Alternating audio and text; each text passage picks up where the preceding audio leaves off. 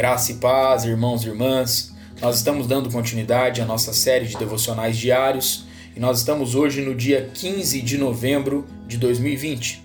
E o tema proposto para nós hoje é o verdadeiro padrão, a essência.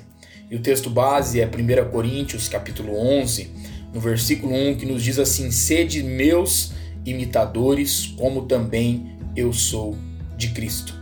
Durante o tempo em que caminhou com Paulo, Timóteo certamente testemunhou seu exemplo nas mais diversas situações. Presta atenção nisso.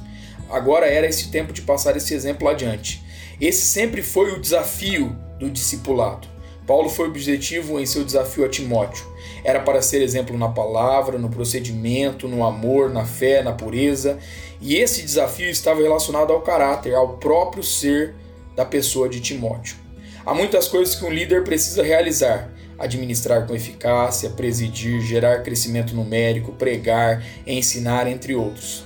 O grande desafio, porém, não está relacionado com o que essa pessoa faz, mas com a sua essência, com o que ela é, que é ser exemplo.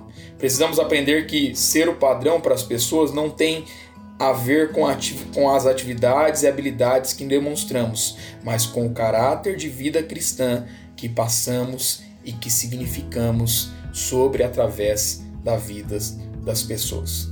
Que a nossa oração hoje seja, Pai, que o nosso padrão não sejam os projetos ou habilidades que nós muitas vezes mostramos, mas que seja uma vida de devoção, amor e santidade a Ti e a Sua pessoa e a Sua presença.